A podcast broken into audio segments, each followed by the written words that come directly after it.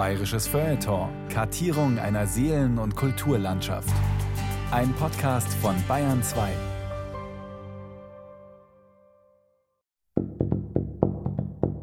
Für mich ist Olaf Golbrandsson einer der größten Zeichner seiner Zeit, der alle Persönlichkeiten seiner Zeit festgehalten hat. Natürlich wirkt er auf uns wie so ein kugelrunder Kobold, wie ein Kind, das aus der Badewanne springt und nackt über die Wiese rennt. Ja? Es gefiel den Leuten auch, dass er sich an keine Konventionen gehalten hat. Und man kann immer gar nicht so genau sagen, ist jetzt Gulbrandsson ein bayerischer Norweger oder ein norwegischer Bayer gewesen. Es gibt ja Bilder, wo er fast nur zwei Nasenlöcher sieht und den Rest sich denken muss. Mit wenigen Strichen ein Gesicht, eine Figur, eine Szene zu umreißen. Ich glaube, darin besteht die große Kunst von Gulbrandsson. Kraftkerl mit spitzer Feder. Der Zeichner und Karikaturist Olaf Gulbrandsson. Von Sarah Koschamos. Zwei Buben sitzen vor einem Blatt Papier. Der eine ganz aufrecht mit angezogenen Schultern. Er fühlt sich deutlich unwohl in seiner Haut. Der andere hat einen Stift in der Hand und tut das, was er am besten kann. Er beginnt zu zeichnen und wird sein ganzes Leben lang nichts lieber machen. Das Zeichnen hatte ich aber schon mit vier gelernt. Ein anderer mit sechs zeigte es mir. Er ärgerte sich so darüber, dass ich es besser konnte, dass er nie mehr zeichnete. Ich dagegen seitdem immer. Es war einmal heißt die Autobiografie von Karikaturist Olaf Gulbrandsson. Er erzählt darin in Bildern und kurzen Texten von seiner Kindheit und Jugend in Norwegen. Geboren 1873 in Christiana, später Oslo, als zweites von vier Kindern. Seine Geburt war die schwierigste, weil er so einen großen Schädel hatte. Der Vater, Edvard Gulbrandsson, norwegisch Gulbrandsson, Buchdrucker bei Verdens Gang, der führenden Zeitung in Norwegen. Auch Olaf arbeitete später für das Blatt. Die Mutter Olava, geborene Kaspersen, deren Großeltern aus Schweden eingewandert waren Sie betrieb einen kleinen Milchladen. Olaf, der mit seinen Geschwistern manchmal im Laden aushelfen musste, bediente die Kunden nicht, sondern zeichnete sie. Seine Mutter hatte dafür wenig Verständnis. Trotzdem durfte Olaf mit zwölf Jahren die Kunstgewerbeschule in Christiana besuchen. Das war fürchterlich. Am schlimmsten der Zeichenlehrer. Er hatte von Zeichnen keine Ahnung. Ich musste ewig bloß Weinblätter und Löwenfüße zeichnen. Seine erste Karikatur zeichnete Olaf, weil er sich ärgerte. Die Freundinnen Inga, Dina und Haldis gingen zusammen auf einen gewissen Ort, kicherten, machten Späße und lachten Olaf aus, der abseits stand. Um sich zu rächen, zeichnete Olaf die Backfische so, wie er sie sich auf dem stillen Örtchen vorstellte. Ich zeichnete sie alle drei und zeigte es ihnen, als sie wieder herauskamen. Sie wollten mir die Zeichnung wegreißen und tobten, weil es ihnen nicht gelang. Da verstand ich, dass die Karikatur eine Waffe ist. Mit nur wenigen Strichen und spitzer Feder eine Szene zu umreißen, Figuren überspitzt zu charakterisieren, um sie dann in ihrem wahren Wesen zu dechiffrieren. Diese Kunst eignete sich Olaf an. Biografische Stationen Ab 1890 Veröffentlichung von Karikaturen in bekannten norwegischen satirischen Zeitschriften. Erste Buchillustrationen folgen. 1894 Militärdienst. Drei Jahre später Hochzeit mit Inga Liggern. Sie war eines der drei Mädchen auf seiner ersten Karikatur.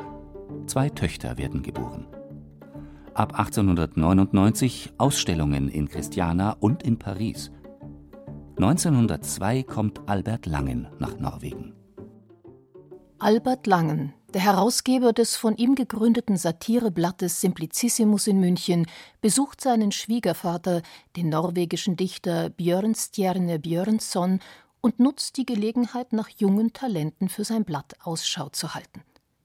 Die entscheidende Wendung in Gulbrandssons Leben, denn der Verleger Langen wird rasch auf ihn aufmerksam und kann den 29-jährigen Norweger für den Simplicissimus gewinnen. Ich dachte, ich riskiere nichts, ich mache eine schöne Reise und werde natürlich nachher wieder heimgeschickt. Es kommt ganz anders. Gulbrandsson steigt in kürzester Zeit zum prominenten Mitglied des Simplicissimus auf jener Satirezeitschrift, die es vor über 100 Jahren wie keine zweite verstand, die Gesellschaft aufs Korn zu nehmen. Eines seiner ersten Titelbilder, Ein Vorschlag zur Güte, zeigt Adam im Paradies, wie er mit den Händen seine Blöße bedeckt. Im Hintergrund sind Eva und ein Affe zu sehen. Beide essen einen Apfel. Darunter die Erklärung wir können die biblischen Überlieferungen sehr wohl mit der Naturwissenschaft in Einklang bringen. Nach den neuesten Forschungen hat Adam von Eva den Apfel nicht angenommen. Unsere Stammmutter gab ihn deshalb einem Gorilla. Und so ist die darwinistische Lehre bewiesen. Eine gewagte Theorie, gerade im erzkatholischen Bayern. Die Kirche und ihre Würdenträger sind immer ein vortreffliches Ziel für Gulbrandsson und seine Simpelkollegen. Die Bildunterschriften verfasst meist der Simpelredakteur Ludwig Thoma, denn mit dem Deutschlernen ist es so eine Sache. Also die Abmachung war zwei Monate in Berlin, um Deutsch zu lernen. Das ging so vor sich. Morgens brachte mir das Mädchen mein Frühstück herein. Ich sagte Danke. Sie sagte Bitte. In der Friedrichstraße gab mir ein freundlicher Kellner das tägliche Essen. Ich sagte Danke. Er sagte Bitte. Das war alles, was ich in diesen zwei Monaten sagte. In München angekommen, sticht seine auffällige Erscheinung jedem sofort ins Auge. Seinen untersetzten, durchaus athletischen Körper umspannt ein eng geschnittener grau-grüner Anzug, Typus Modesünde, und an dem obendrein der lange Schoßrock völlig fehl am Platz wirkt. In Kombination mit einem breitkrempigen Schlapphut, der seine eskimoischen Schlitzaugen etwas verdeckt, so dass nur die temperamentgeblähten Nüstern hervorlugen, erscheint er so manchem Münchner Biedermann als ein primitiver Wilder. Von seinen Simpelkollegen wird der unkonventionelle Naturbursche aus Skandinavien herzlich aufgenommen. Nur der Zeichner und Redakteur Thomas Theodor Heine ist skeptisch. In einem Telegramm an Verleger Albert Langen, der zu dieser Zeit im Exil in Paris lebt, um einer Anklage wegen Majestätsbeleidigung zu entgehen, schreibt Heine: Lass mir doch München alleine. Heine. Und Albert Langen reimt zur Ankunft von Gulbrandsson in München zurück: Es ist gelungen, Langen. Nur ein Scherz? Oder wovor hat Thomas Theodor Heine Angst? Ist es Konkurrenzneid? Oder empfindet er schlicht Abneigung gegenüber dem norwegischen Norweger aus Norwegen, wie Gulbrandsson beschrieben wird? Selbst als sich Gulbrandsson ein halbes Jahr später einen Namen beim Simpel gemacht hat und schon ziemlich erfolgreich für das Blatt zeichnet, telegrafiert Heine erneut nach Paris. Am besten wäre es, den unglückseligen Nordländer schleunigst wieder nach Hause zu schicken. Immerhin sei es doch schade um das schöne Geld, das diesem Menschen jeden Monat nachgeworfen werde. Langen antwortet beschwichtigend Ach, lassen Sie dem Olaf Zeit. Wir werden alle noch viel Freude an dem Mann erleben. Albert Langen sollte Recht behalten. Olaf lebt sich ein und steigt in kurzer Zeit zu einem der bedeutendsten Karikaturisten der legendären Satirezeitschrift auf. Sein Zeichenstil unverwechselbar. Er benutzt eine geschlossene Umrisslinie, die am meisten reduzierte und anspruchsvollste Form der Zeichnung. Binnenlinien und Kontur begrenzt er auf ein absolutes Minimum und überzeichnet Mimik und Körperhaltung. Eine seiner frühen Arbeiten zeigt links den katholischen, dicklichen Dorfpfarrer, rechts den verhärmt wirkenden evangelischen Pastor. Über die eigentliche Religion werden wir ja stets streiten, lieber Herr Amtsbruder von der Gegenfakultät. Aber lassen Sie uns stets einig sein in der Erhaltung der Dummheit. Nicht nur die Bildunterschriften, die die Karikaturen pointieren und sie umso witziger erscheinen lassen, liefert Simpelkollege Ludwig Thoma, sondern auch Hosenträger für die Lederhosen, die sein Freund Olaf so gern trägt. Mit Ludwig Thomas Unterstützung erhält Olaf 1906 die bayerische Staatsbürgerschaft. Thoma ist es auch, der ihn das erste Mal an den Tegernsee führt, wo Gulbranson im Jahr 1929 den Schererhof, ein 500 Jahre altes Bauernhaus, kauft, in dem er bis zu seinem Tod leben wird. Doch zuvor verliebt sich Olaf in München, wo er ursprünglich Palmen vermutete, und er verliebt sich in Grete Jeli, eine Vorarlberger Schriftstellerin. Gulbranson lässt sich von seiner ersten Frau Inga scheiden, heiratet Grete und zieht mit ihr in die Käferstraße 10, in ein Haus am englischen Garten, liebevoll Käfernest genannt. Die Nackerten im englischen Garten können in Olaf Gulbranson ihren Ahnherrn sehen. Ungeniert und unbehelligt läuft er in Haus und Garten nackt herum oder sonnt sich auf der großen Terrasse. Es ist eine herrliche Zeit. Wenn er Geld braucht, bringt er Zeichnungen in die Redaktion des Simplicissimus. Aber in seinem grünen Paradies braucht er ja fast nichts. Außer vielleicht jemanden, der ein Auge zudrückt, wenn er nackt im Schwabinger Bach, der direkt am Käfernest vorbeifließt, schwimmen geht. Bloß durfte ich nicht vom Schandi erwischt werden. An meinem Grundstück entlang lag eine schmale Insel, und unten am Ende der Insel wohnte meine Freundin, die Madame Störlein. Sie hatte mich oft gerettet. Ich landete bei ihr, und sie hängte mir einen alten Loden herum. Und ohne einen Faden darunter wanderte ich in die Käferstraße zu mir zurück. Das Käfernest von einst ist nicht mehr da. Trotz massiver Bürgerproteste fiel das baulich mehrfach veränderte Haus in den 1980er Jahren der Spitzhacke zum Opfer. Das neue Käfernest hat sich auch als mondäne Herberge etwas vom Charme des Alten bewahrt. Die Hausnummer 10 gibt es noch und auch der Name Gulbranson steht an der Klingel. Ich erinnere mich also so gut wie gestern an ihn. Für mich als Kind das Herausragende war, der war ein sehr warmherziger Mensch und zwar richtig, also einfach ein, ja, so ein emotionaler Ofen, so jemand, wo man sich wohlfühlt. Zu Besuch bei Jan Gulbrandsson, dem Enkelsohn von Olaf und Grete. Gerade einmal neun Jahre alt war er, als sein berühmter Großvater starb. Grundfreundlich, sehr still, hat nicht viel geredet.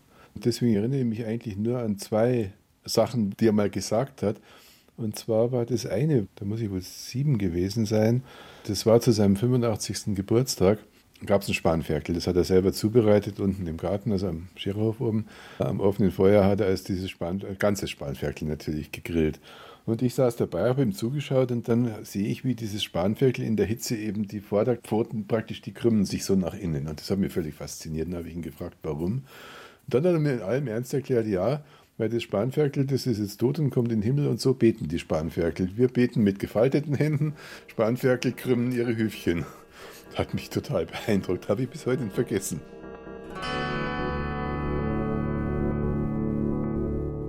Jan Gulbrandsson, Olafs Enkel, inzwischen auch schon Ende 60, hohe Stirn, langes silbergraues Haar, das sich störrisch auf den Hinterkopf zurückgezogen hat.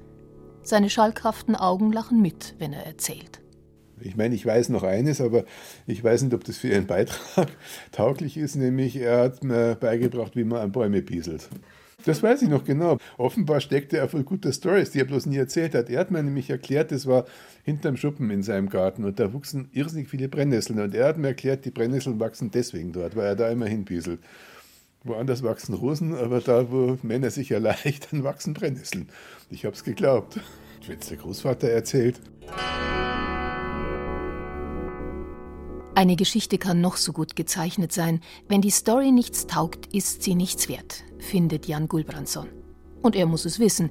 In der Hand immer Zeichenstift und Radiergummi lässt er mitten in Schwabing Entenhausen auferstehen. Er ist der einzige lizenzierte Zeichner in Deutschland, der komplette Donald Duck-Geschichten an den Disney-Konzern liefert. Wie in Onkel Dagoberts Geldspeicher die Münzsäcke stapeln sich bei ihm daheim Kunst, Magazine und Disney-Figuren. Es wimmelt davon, ähnlich wie auf seinen Zeichnungen. Zwischen Bücher- und Schallplattenregalen hört er am liebsten laute Rockmusik. Die Rolling Stones sind seine wahren Helden. Und der Großvater? Fantastischer Zeichner, toll. Zeichnen ist, je einfacher es ausschaut, desto schwieriger. Irgendwas zupinseln oder zukritzeln ist immer leichter, als es also auf wenige Linien reduzieren. Gerade in der Reduktion war er einmalig. Ein Thema muss ihn wirklich gereizt haben, nämlich die Eitelkeit der Leute. Leute, die sich also irgendwie aufblasen und ihre Pfauenräder schlagen, sowas von herrlich. Man könnte eine Menge Parallelen ziehen zwischen Olaf und seinem Enkel Jan. Beide beherrschen den prägnanten Strich und die Kunst des Weglassens. Beide sind temperamentvoll und eigenwillig. Beide sind besessene Zeichner.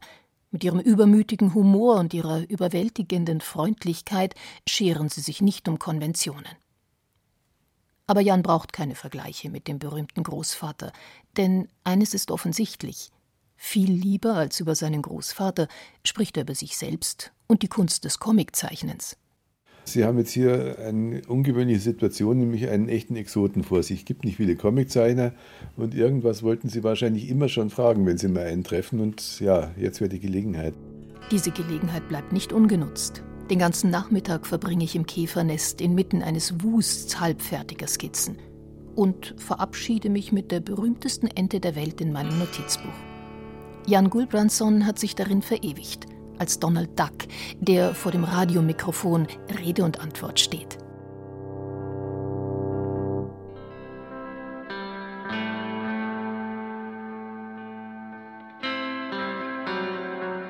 Auch am nächsten Morgen habe ich das Mikrofon wieder im Gepäck. Es geht an den Tegernsee.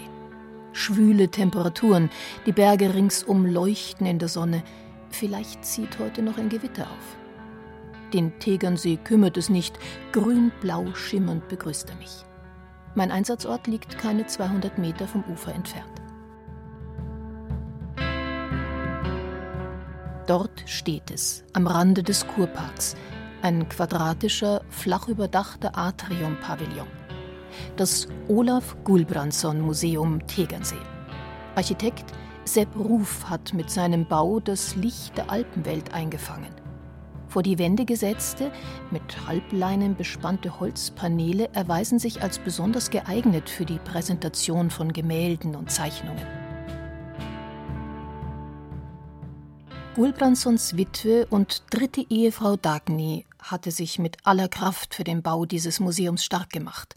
Unter der Schirmherrschaft von Bundespräsident Theodor Heuss und Bundeskanzler Ludwig Erhard und mit Unterstützung von Herzog Ludwig Wilhelm in Bayern, der den Bauplatz aus seinem Privatbesitz zur Verfügung stellte. Keinem anderen seiner nicht minder prominenten Simplicissimus-Kollegen wurde ein eigenes Museum gewidmet. Olafs Erbe solle für die Nachwelt präsent bleiben, und dazu müsse es öffentlich zugänglich sein, wurde seine Witwe nicht müde zu betonen.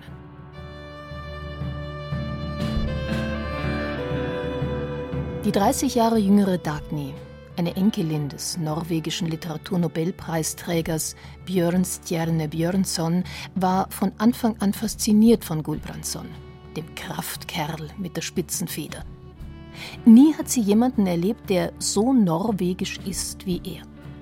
Ein muskulöser, schlitzäugiger Pykniker, der täglich seinen Kopf rasierte, sich in Lammfellhosen kleidete und mit Medaillen behängte – ein ausdauernder Schwimmer, Trinker und Skiläufer.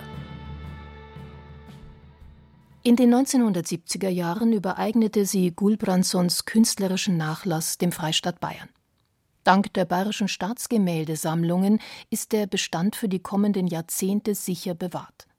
Immer wieder machen sie es sich zur Aufgabe, die mehr als 400 Arbeiten konservatorisch zu überprüfen und gegebenenfalls zu restaurieren bei den lichtempfindlichen Grafiken ein Muss. Höhepunkte aus der Gulbrandsson-Sammlung zeigt das Museum am Tegernsee in immer wieder wechselnden Sonderausstellungen. Zum Beispiel ein Selbstbildnis, gezeichnet mit Tusche. Auf der rechten Seite der Kopf von Olaf Gulbrandsson. Auf der linken Seite ein Schweinskopf mit Messer und Gabel als Metapher für die sinnlichen Gelüste des Lebens, die der Künstler in vollen Zügen ausgekostet hat. Der Schweinskopf und Gulbrandsson sehen sich dabei zum Verwechseln ähnlich.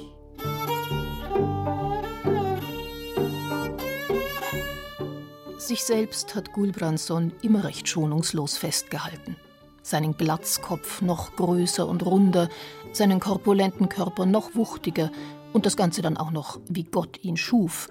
so wie der Künstler gerne in seinem Garten am Tegernsee herumlief. Das war übrigens nicht als Provokation gedacht. Bei Gulbranson, einem großen Anhänger der Freikörperkultur, entsprach dieser Zustand einfach seinem natürlichen Körpergefühl. Einzig und allein bedeckt mit einem Lendenschurz und einem gefalteten Handtuch auf der Glatze als Schutz gegen die Sonne. Er hat 29 den Hof hier am Tegernsee gekauft. Es gab schon einige Künstler, gerade in der Schweiz, um den Kreis um Hermann Hesse zum Beispiel herum. Die waren ja auch sehr Fan der Freikörperkultur. Man hat es schon gekannt, aber dass man es direkt selber gesehen hat, also da war er dann wohl hier auch ein Unikum. Und natürlich, wie Kinder so sind, sind sie natürlich auch extra hingelaufen, weil wurde gemunkelt, ja, der läuft dann nackt um und ne? Das ist natürlich für Kinder eine besondere Freude und hat sie natürlich auch dann extra gerne erschreckt. Man will ihn sogar dabei beobachtet haben, wie er Nüsse mit seinem Gesäßmuskel aufknackte, erzählt Sandra Spiegler schmunzelnd. Sie ist Geschäftsführerin des Hauses und wählt für die Sonderausstellungen Blätter aus, die dank der Restaurierung in neuem Glanz erstrahlen. Noch nie gesehene Werke sind darunter, wie etwa liebevoll gezeichnete Porträts seiner Familie, aber auch die bekanntesten Zeichnungen aus dem Simplicissimus. Eine der ersten Karikaturen für den Simpel, ein Ehepaar, gut genährt und extrem rundlich geformt, wird von einem ziemlich hageren Professor angesprochen. Kinder haben Sie nicht, Herr Guschelbauer? Nein, wir sind doch keine Akrobaten. Solche Dialoge sind das i-Tüpfelchen zu Gulbransons Karikaturen. Sie unterstreichen den durchaus direkten, aber niemals plumpen Humor. Titelgeber ist weiterhin Redakteur Ludwig Thoma, der seinem skandinavischen Kollegen den Blick fürs Politische abspricht. Politische Karikaturen fertigt Gulbranson nur nach Ideen und Vorgaben der Redaktion. Missverständnisse nicht ausgeschlossen. Zum Kaisermanöver 1908 zeichnet er den Kaiser stramm, den Bayernprinzen Ludwig jedoch lässig und in faltenreicher Hose. Königstreue Bayern halten das für Majestätsbeleidigung. Der Prinz hingegen entscheidet Lieber Ludwig der Vielfältige als Ludwig der Einfältige. Olaf Gulbrandsson verzeiht man so einiges ist es doch immer noch besser, von ihm karikiert zu werden, als gänzlich unerwähnt zu bleiben. Etwa in seiner Simplicissimus-Serie Berühmte Zeitgenossen. Thomas Mann hält er in Denkerpose fest. Simpelkollege Heine wird während einer Redaktionssitzung karikiert, wie er überheblich an seiner Pfeife zieht. Und bei Ludwig Thomas Porträt in Tuschezeichnung konzentriert sich Gulbranson aufs Wesentliche – leicht untersetzt mit Doppelkinn, hochgezogenen Augenbrauen, Schnauzer und Nickelbrille, die auf einer viel zu klein geratenen Nase tanzt. Es heißt, wer von Gulbranson nicht karikiert wird, ist und wird nicht berühmt. Man fühlte sich geehrt und auch alle Zeitzeugen sagen, es war eigentlich nie jemand beleidigt. Weil natürlich kann man jetzt sagen, auch als Ludwig Thoma, so ein Doppelkinn habe ich ja noch gar nicht. Und auch wenn man jetzt die Fotografien anschaut, muss man sagen, es ist, ist natürlich eine Übertreibung, was Karikatur ist. Aber Gulbranson hat es irgendwie verstanden, bei aller Übertreibung die Leute so zu treffen, dass sie sagen, ja, das bin ich. Und das ist, glaube ich, schon selten. Ganz und gar nicht selten sind dafür Gulbransons Selbstporträts als Nackedei. Mit wenigen Strichen hält er eine Szene fest. Von hinten, als Engelchen mit zwei Flügeln, präsentiert er uns wie so oft seinen blanken Hintern und streckt dabei seine überdimensional großen Hände einer von oben kommenden Gotteshand entgegen. Einfach in seinen Zeichnungen erkenne ich ihn sofort natürlich. Diese Linien, die stimmen so und ich mag die ganz besonders gern. Louis Murschitz, selbst Karikaturist, vornehmlich für die Süddeutsche Zeitung und Kinderbuchautor, beschreibt Olaf Gulbranson als Titan der Zeichenkunst. Da kommen Sie als Zeichner ziemlich schnell drauf, weil der ein Meister aller Klassen ist. Es ist ja eigentlich egal, ob er mit dem Pinsel so laviert oder ob er ganz exakte Zeichnungen, so wie für den Simplicissimus macht oder ob er das so einfach hinschreibt, mehr als zeichnet. Ich finde auch immer, dass diese einfachen Zeichnungen, die er so hinskizziert, die Linien irgendwie schmunzeln. Da ist einfach Humor drin. Luis Murschitz gehört zum Beirat der Olaf Gulbrandsson Gesellschaft und bekam in den 1990er Jahren den Olaf Gulbrandsson Preis überreicht, der von der Gesellschaft zur Förderung begabter Künstler verliehen wurde. Muschitz selbst hatte bereits die Ehre, seine Grafiken und Entwürfe für Kinderbücher im Olaf Gulbrandsson Museum Tegernsee ausstellen zu dürfen.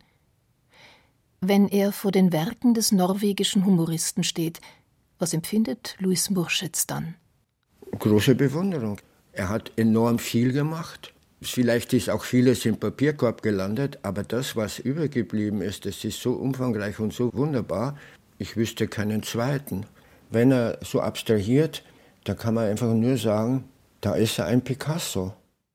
Künstlerisch gesehen kann man Gulbrandsons Hochphase sicher mit jener der Simplicissimus-Zeitschrift gleichsetzen – die Zeit des von Standesdünkel und Bigotterie geprägten wilhelminischen Kaiserreichs mit seinen Richtern, Pfarrern und höheren Beamten, für einen Karikaturisten äußerst dankbare Themen. Doch Gulbrandsson hat noch eine zweite Leidenschaft, das Malen. Während des Ersten Weltkrieges zieht Olaf Gulbrandsson nach Berlin, um im Auftrag des Auswärtigen Amtes für Skandinavien England kritische Propagandabilder zu zeichnen. Allerdings finden diese keine Verwendung. Immerhin wählte Gulbrandsson das kleinere Übel, denn eigentlich sollte er 1916 eingezogen werden. In Berlin freundet er sich mit Max Liebermann an, Präsident der Preußischen Akademie der Künste und, nebenbei bemerkt, ein brillanter Maler. Liebermann fragt Gulbrandsson: Warum malen Sie mich nicht? Weil ich es nicht kann. Hier ist ein Pinsel und hier die Leinwand. Es wurde ein ganz merkwürdiges Bild. Ich schenkte es ihm nachher, weil der Pinsel war von ihm, die Farbe auch und auch die Leinwand.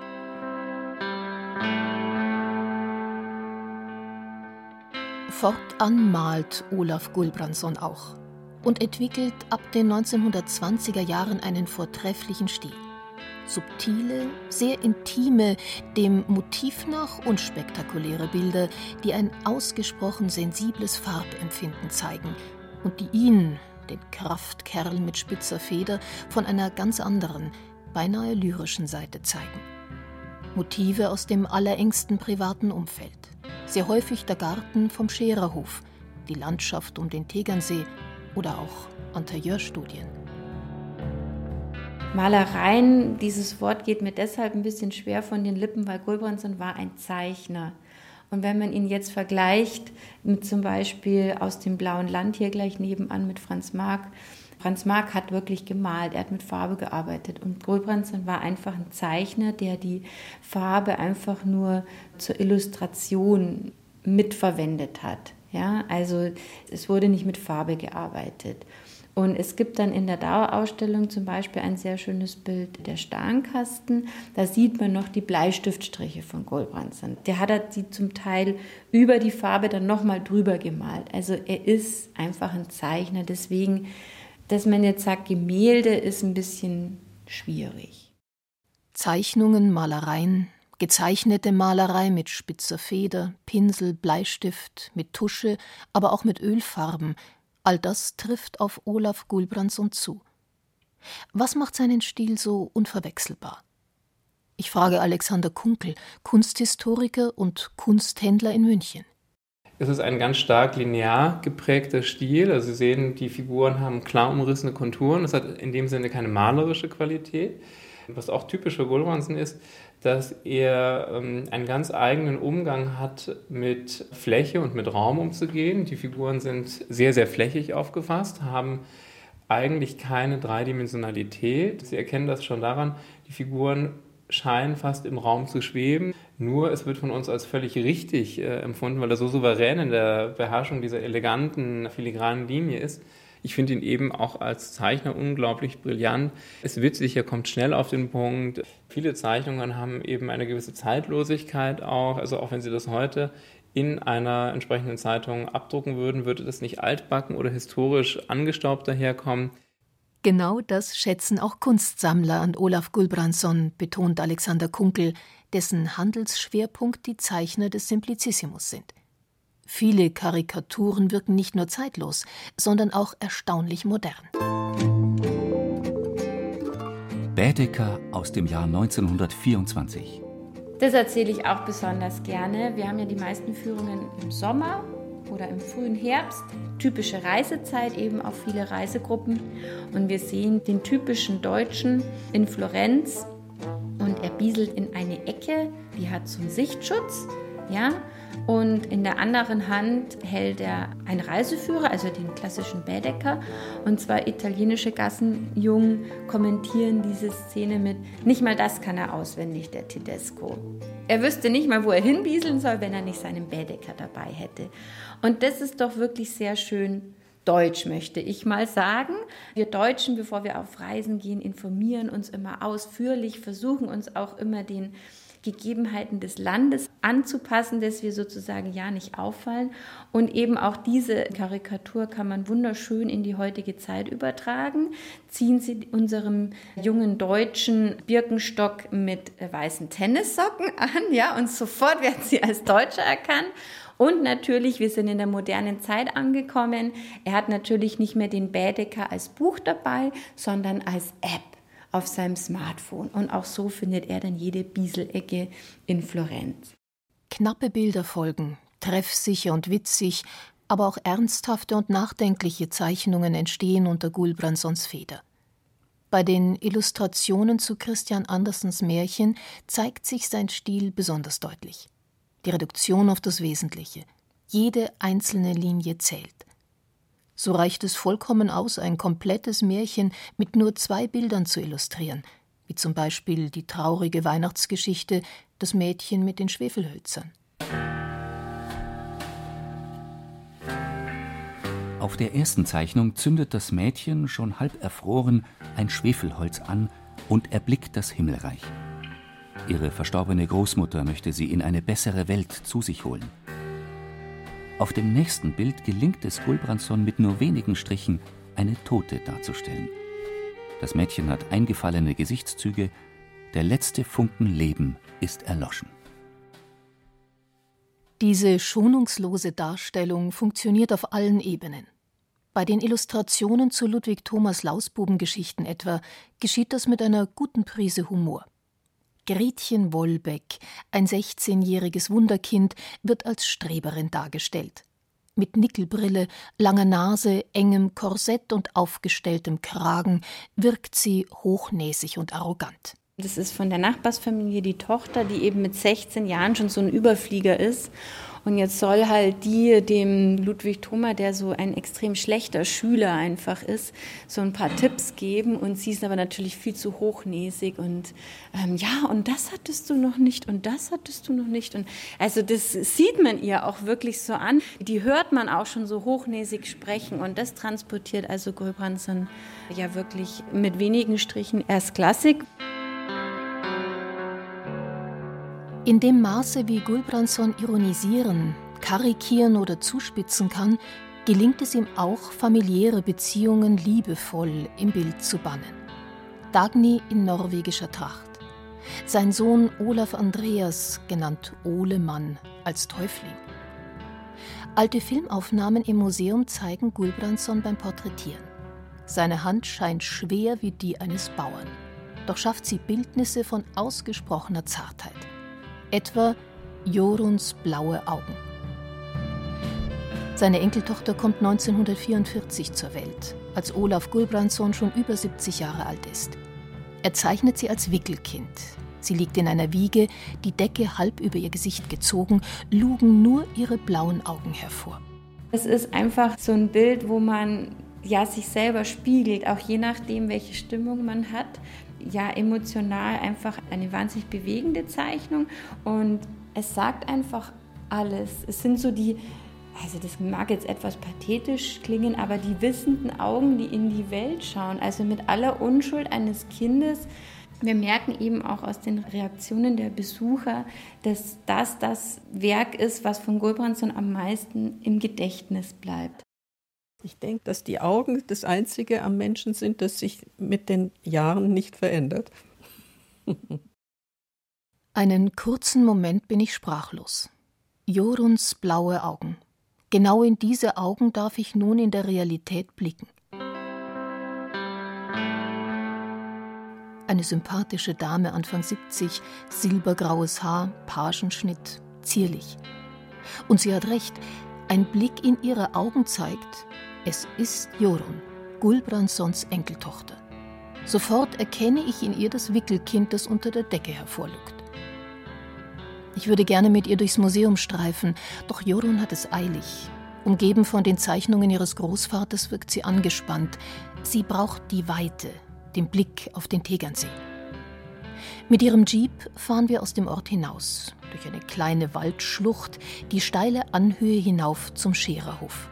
Da bin ich aufgewachsen, den größten Teil meiner Kindheit, und eben dann auch wieder hierher gezogen.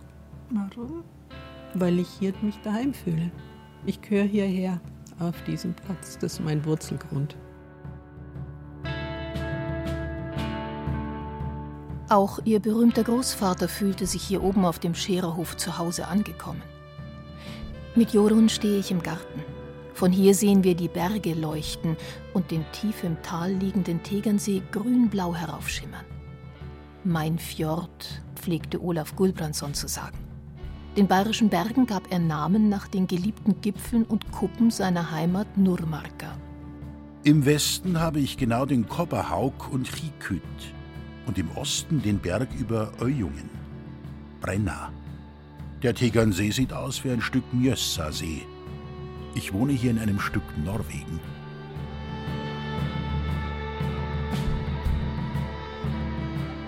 Er ist viel ins Schwimmbecken gegangen, um zu schwimmen. Er hat sich ja auch immer als Wassertier, entweder als Seehund oder sowas, gezeichnet. Und ganz allgemein glaube ich, dass er sich als ein Stück Natur selber wahrgenommen hat.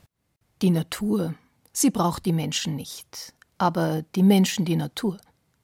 Aus dem geselligen Gulbrandsson wird im Laufe der Jahrzehnte ein Einzelgänger. In seinen späteren Jahren, wenn da sein Geburtstag gefeiert wurde, hat er fast jedes Jahr gesagt, okay, feiert ihr nur, ich gehe in den Wald, so lange. Und dann wurde ich als kleines Kind zu ihm hingeschickt, um ihn zu bitten, dass er doch bitte da bleiben möge. Ich wäre lieber mit ihm in den Wald gegangen. Jorun hat ihren Großvater als alten Menschen kennengelernt. Seine wilde Zeit war längst vorbei, kein Kraxeln mehr in den Bergen, kein Skifahren mehr, nichts Spektakuläres, wie die Enkelin sagt, fällt ihr zu ihrem Großvater ein. Es zählen die persönlichen Erinnerungen. Als ich ziemlich klein war, da hat meine Großmutter wahrscheinlich oder jemand anderes Rosen geschnitten, um sie in die Vase zu stellen. Und diese Rose habe ich anscheinend besonders bewundert und gern gehabt und habe geweint, weil die Rose hu, hu, hu, nicht mehr da war und dann hat er sie eben in der Vase gezeichnet für mich. Und dann hat er mir die Zeichnung gegeben, schau her, da hast du die Rose. Wieder. Es bleibt nicht bei privaten Zeichnungen. Der Rückzug auf den Schererhof soll nämlich kein endgültiger sein. 1929 wird Gulbrandsson mit der Leitung einer Klasse für Zeichnen und Malerei betraut und 1932 zum Professor an der Münchner Akademie der Bildenden Künste ernannt. Dort richtet er sein Atelier mit Biedermeier-Möbeln und einem Divan ein, auf dem er sich nach getaner Arbeit ausruht. Wenn man eben 20 Schülern ihre Akte, die alle nicht stehen können, zurechtgerückt hat, dann ist man müde. 14 Jahre lang geht der sanfte Spötter seiner Lehrtätigkeit in München nach, in unnachahmlicher Olafscher Manier. Er ist alle vier Wochen in die Klasse gekommen, von einer Staffelei zur anderen gegangen, hat der Schülerin oder dem Schüler die Kreide aus der Hand genommen und zu zeichnen angefangen. Ehrfürchtig bestaunt von seinen Schülern, angehimmelt von seinen Schülerinnen. Er hat kein Wort gesagt. Was sollte er auch sagen? Er hat nur gegrunzt. Und wenn er dann durch war, ist er gegangen, um erst wieder nach vier Wochen aufzutauchen. Schreibt Franziska Bielek, eine ehemalige Schülerin und erfolgreiche Karikaturistin über Olaf Gulbrandsson. Sie hielt Olaf, der von all seinen Schülern und Schülerinnen geduzt wurde, für einen genialen, kultivierten und sensiblen Zeichner. Aber ein guter Lehrer war er offenbar nicht.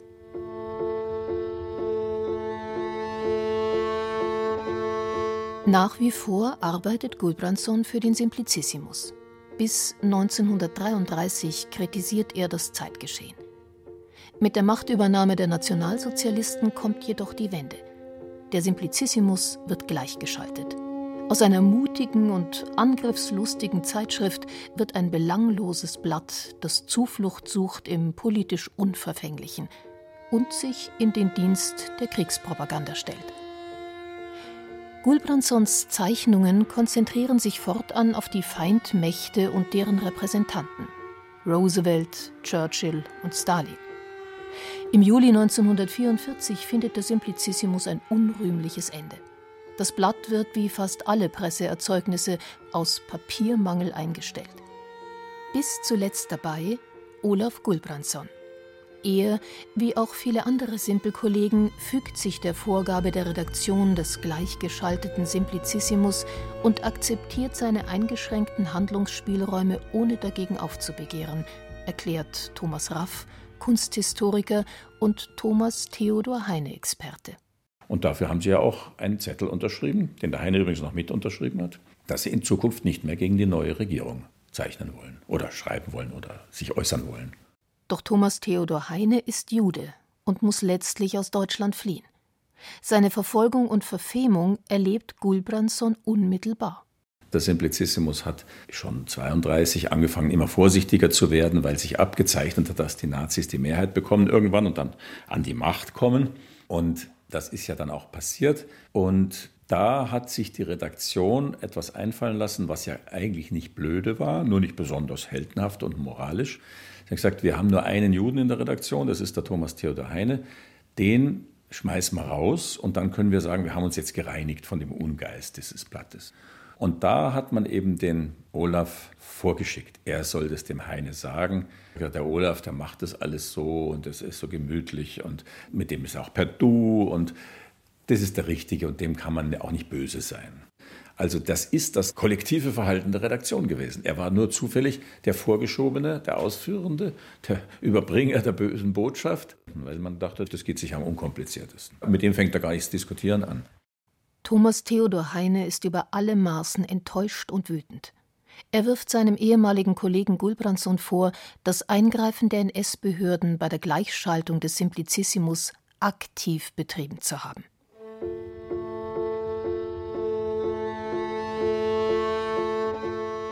Im April 1933 gehört Olaf Gulbrandsson zu den 45 Unterzeichnern des Protests der Richard Wagner Stadt. Dieser von zahlreichen Honoratioren unterzeichnete Protest richtet sich gegen den Vortrag Leiden und Größe Richard Wagners, den Thomas Mann als entschiedener Gegner des nationalsozialistischen Regimes in den Räumen der Universität München gehalten hat. Die Unterzeichner werfen Thomas Mann vor, Richard Wagner verunglimpft zu haben. Thomas Mann, gerade auf Vortragsreise im Ausland, kann nicht mehr nach Deutschland zurückkehren und bleibt für über ein Jahrzehnt im Exil. Olaf Gulbrandsson und der Literaturnobelpreisträger kennen sich seit 30 Jahren persönlich. Gulbrandsson plagen Gewissensbisse. Mein lieber Bernhard, sei lieb und nimm den Gummi und wisch meinen Namen wieder von der Liste weg. Schreibt er an seinen Kollegen Professor Bernhard Bleker. Doch es ist zu spät. Wegen seines stoischen Opportunismus gegenüber den Nationalsozialisten bezichtigen ihn viele Freunde und Bekannte als Kollaborateur und distanzieren sich von Gulbrandsson. Thomas Manns älteste Tochter Erika kommentiert ironisch: Zeichne, unterschreibe nicht. Was Olaf Gulbrandsson jetzt zeichnet, stimmt die NS-Machthaber mehr als zufrieden. Zu seinem 70. Geburtstag im Jahr 1943 erhält Professor Gulbrandsson die Goethe-Medaille mit der Begründung, er habe seit Kriegsbeginn seine Kunst ausschließlich in den Dienst des großdeutschen Freiheitskampfes gestellt und sich mit seinen Zeichnungen einen beim Feind gefürchteten Namen gemacht. Gauleiter Giesler persönlich bringt die Medaille auf den Schererhof. Im Garten arbeitet inzwischen eine sogenannte ausländische Arbeitskraft. Bruno, der polnische Gärtner, wie sie ihn nennen. Letztlich handelt es sich um einen polnischen Zwangsarbeiter, der ohne lästige bürokratische Umwege über das Arbeitsamt direkt an den Schererhof vermittelt wurde. Von keinem geringeren als Hans Frank persönlich, NSDAP-Funktionär und gefürchteter Generalgouverneur der von der Wehrmacht besetzten Teile Polens. Für Olaf Gulbrandsson und seine Frau ist das nicht weiter verwerflich. Sie freuen sich über die Hilfe im Garten und loben die Arbeit von Bruno, dem Gärtner. Mit der Nazi-Prominenz befreundet zu sein, kommt Familie Gulbrandsson mehr als nur einmal zugute. Als Dagny zum Arbeitsdienst eingezogen werden soll, kennt Gulbrandsson die richtigen Ansprechpartner, damit es nicht so weit kommt. Jahrzehnte später erhält Dagny Gulbrandsson einen Brief von Ludwig Veit, ehemaliger Archivleiter am Deutschen Kunstarchiv und Bearbeiter des Gulbrandsson-Nachlasses. Ob sie darauf antwortet, ist nicht bekannt. Liebe Frau Gulbrandsson, man muss eingestehen, Olaf war ein Opportunist. Ein Mensch, der weniger nach Grundsätzen als nach gegebenen Verhältnissen handelt. Kunsthistoriker Alexander Kunkel bemerkt dazu, nicht jeder Mensch ist zum Helden geboren, die aller, allerwenigsten. Es gab auch nicht 80 Millionen Widerständler, als äh, die NSDAP die Macht übernommen hat. Man sollte dann einfach nur mal Tag für Tag sich anschauen, wie die Chronik des Dritten Reiches in seinen ersten Monaten ist. Also ich meine, das sehen Sie auch heute an Riesenkrisen, die sich anbahnen und ihre ganze erschlagende Wucht wird erst nach ein paar Wochen erkennbar. Und dann ist natürlich auch da die Ohnmacht des Einzelnen. Auch Gulbrandsson dürfte schnell gemerkt haben, was passiert, wenn man sich gegen das Regime stellt, betont Alexander Kunkel. Gulbrandssons in Berlin überaus erfolgreiche Ausstellung zu seinem 60. Geburtstag wird in München zwei Tage nach ihrer Eröffnung im August 1933 geschlossen. Schuld daran ist Gulbrandssons Hitler-Karikatur aus dem Jahr 1930. Nach der Reichstagswahl kommentierte er Hitlers Porträt mit aufgeklebten Zeitungsausschnitten aus der Nazipresse. Als Titel stand dabei Aufstieg der Begabten und darunter Man sollte ihnen die Regierungsbildung nicht verweigern. Irgendeine Bildung muss der Mensch schließlich haben. Sicherlich hat Gulbrandsson die Verfolgung namhafter Künstlerkollegen beobachtet. Schnell konnte aus einem Spötter ein Volksfeind werden. Gulbrandsson selbst wollte nicht zum Verfolgten werden. Und jetzt nehmen wir mal an, die braunen Horden statten ihnen einen Besuch ab. Vielleicht verwüsten die am Anfang noch nichts, aber sie schauen sich alles ganz genau an. Und dann kommt dann ein sehr zackiger junger Mann in Uniform und bringt sie schon irgendwie zum Zittern. Dann überlegen sie sich aber dreimal, was sie in der nächsten Zeitschrift, in der Ausgabe da schreiben wollen. Denn das war nur der Antrittsbesuch. Das Olaf Gulbrandsson Museum Tegernsee hat einen Weg gefunden, Gulbrandssons Position im Nationalsozialismus zu bewerten. Mit kritischen Ausstellungen soll die Haltung des Künstlers in dieser Zeit transparent gemacht werden. Trügerische Idylle beispielsweise hieß eine Sonderausstellung im Jahr 2017. Wie verhielten sich die Kunstschaffenden am Tegernsee gegenüber der NS-Ideologie? Bezogen sie dagegen Stellung? Oder profitierten sie davon, dass sie sich willfährig instrumentalisieren ließen? Flüchteten sie in die sogenannte innere Emigration? Oder zogen sie die Flucht ins Exil vor? Im Falle Gulbrandssons findet Sandra Spiegler offene Worte. Jetzt haben wir doch eine sehr schöne Quellenlage, wo sich aber jeder wieder selber ein Bild machen kann. Es gibt hier kein Schwarz und Weiß, sondern es gibt ein Grau mit ganz vielen Nuancen. Gulbrandsson ist im ganz klassischen Sinn ein Opportunist gewesen, der sich sozusagen mit den neuen Machthabern arrangiert hat. Also der in Deutschland ganz bewusst, denke ich, bleiben wollte. Vielleicht auch seine Stellung nicht verlieren wollte, aus welchen Gründen auch immer. Das können auch durchaus persönliche gewesen sein.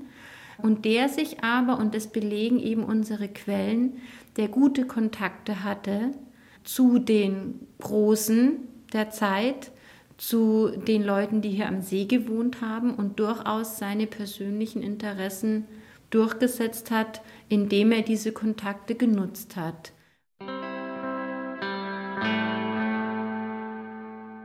Am Ende seines Lebens scheint der Norweger Olaf Gulbrandsson in seiner Wahlheimat Bayern mit sich im Reinen zu sein.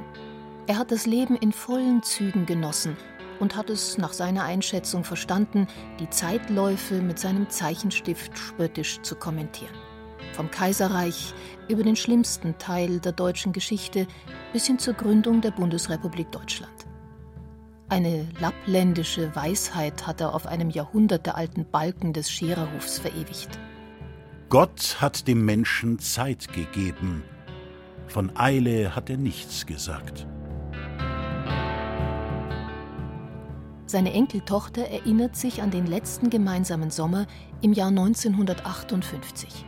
Eine Freundin der Familie hat ihn mal gefragt, als er draußen auf der Veranda saß und in die Landschaft geschaut hat, woran er denn denke. Dann sagt er, denkt gar nicht, er wartet auf den Tod. Und dann hat diese Freundin gesagt, aber du kannst doch jetzt noch nicht sterben, du wirst doch so geliebt, darfst nicht sterben.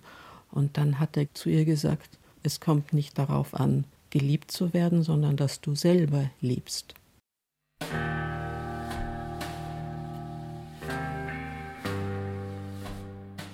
Der Genussmensch Olaf Gulbrandsson liebte das Leben und wie er am Ende seiner Tage festhielt, auch seine Zeichenutensilien. Wie seltsam ist es, dass einem so ein spitzes Ding wie ein Bleistift der ganze Lebensinhalt werden kann. Als er den Stift für immer aus der Hand legt, ist Olaf Gulbrandsson bereits eine von Legenden und Anekdoten umrankte Figur.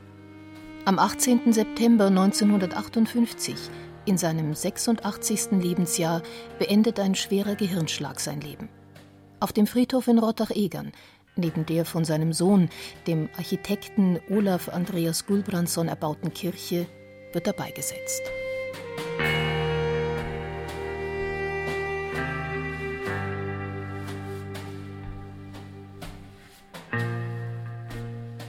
Kraftkerl mit spitzer Feder der Zeichner und Karikaturist Olaf Gulbrandsson. Sie hörten ein bayerisches Feuilleton von Sarah Kosch-Amos. Es sprachen Julia Fischer, Christian Jungwirth, Friedrich Schloffer, Andreas Dirschall, Johannes Hitzelberger und Annette Wunsch. Ton und Technik Birgit Vetter. Redaktion und Regie Ulrich Klenner. Eine Produktion des Bayerischen Rundfunks 2018.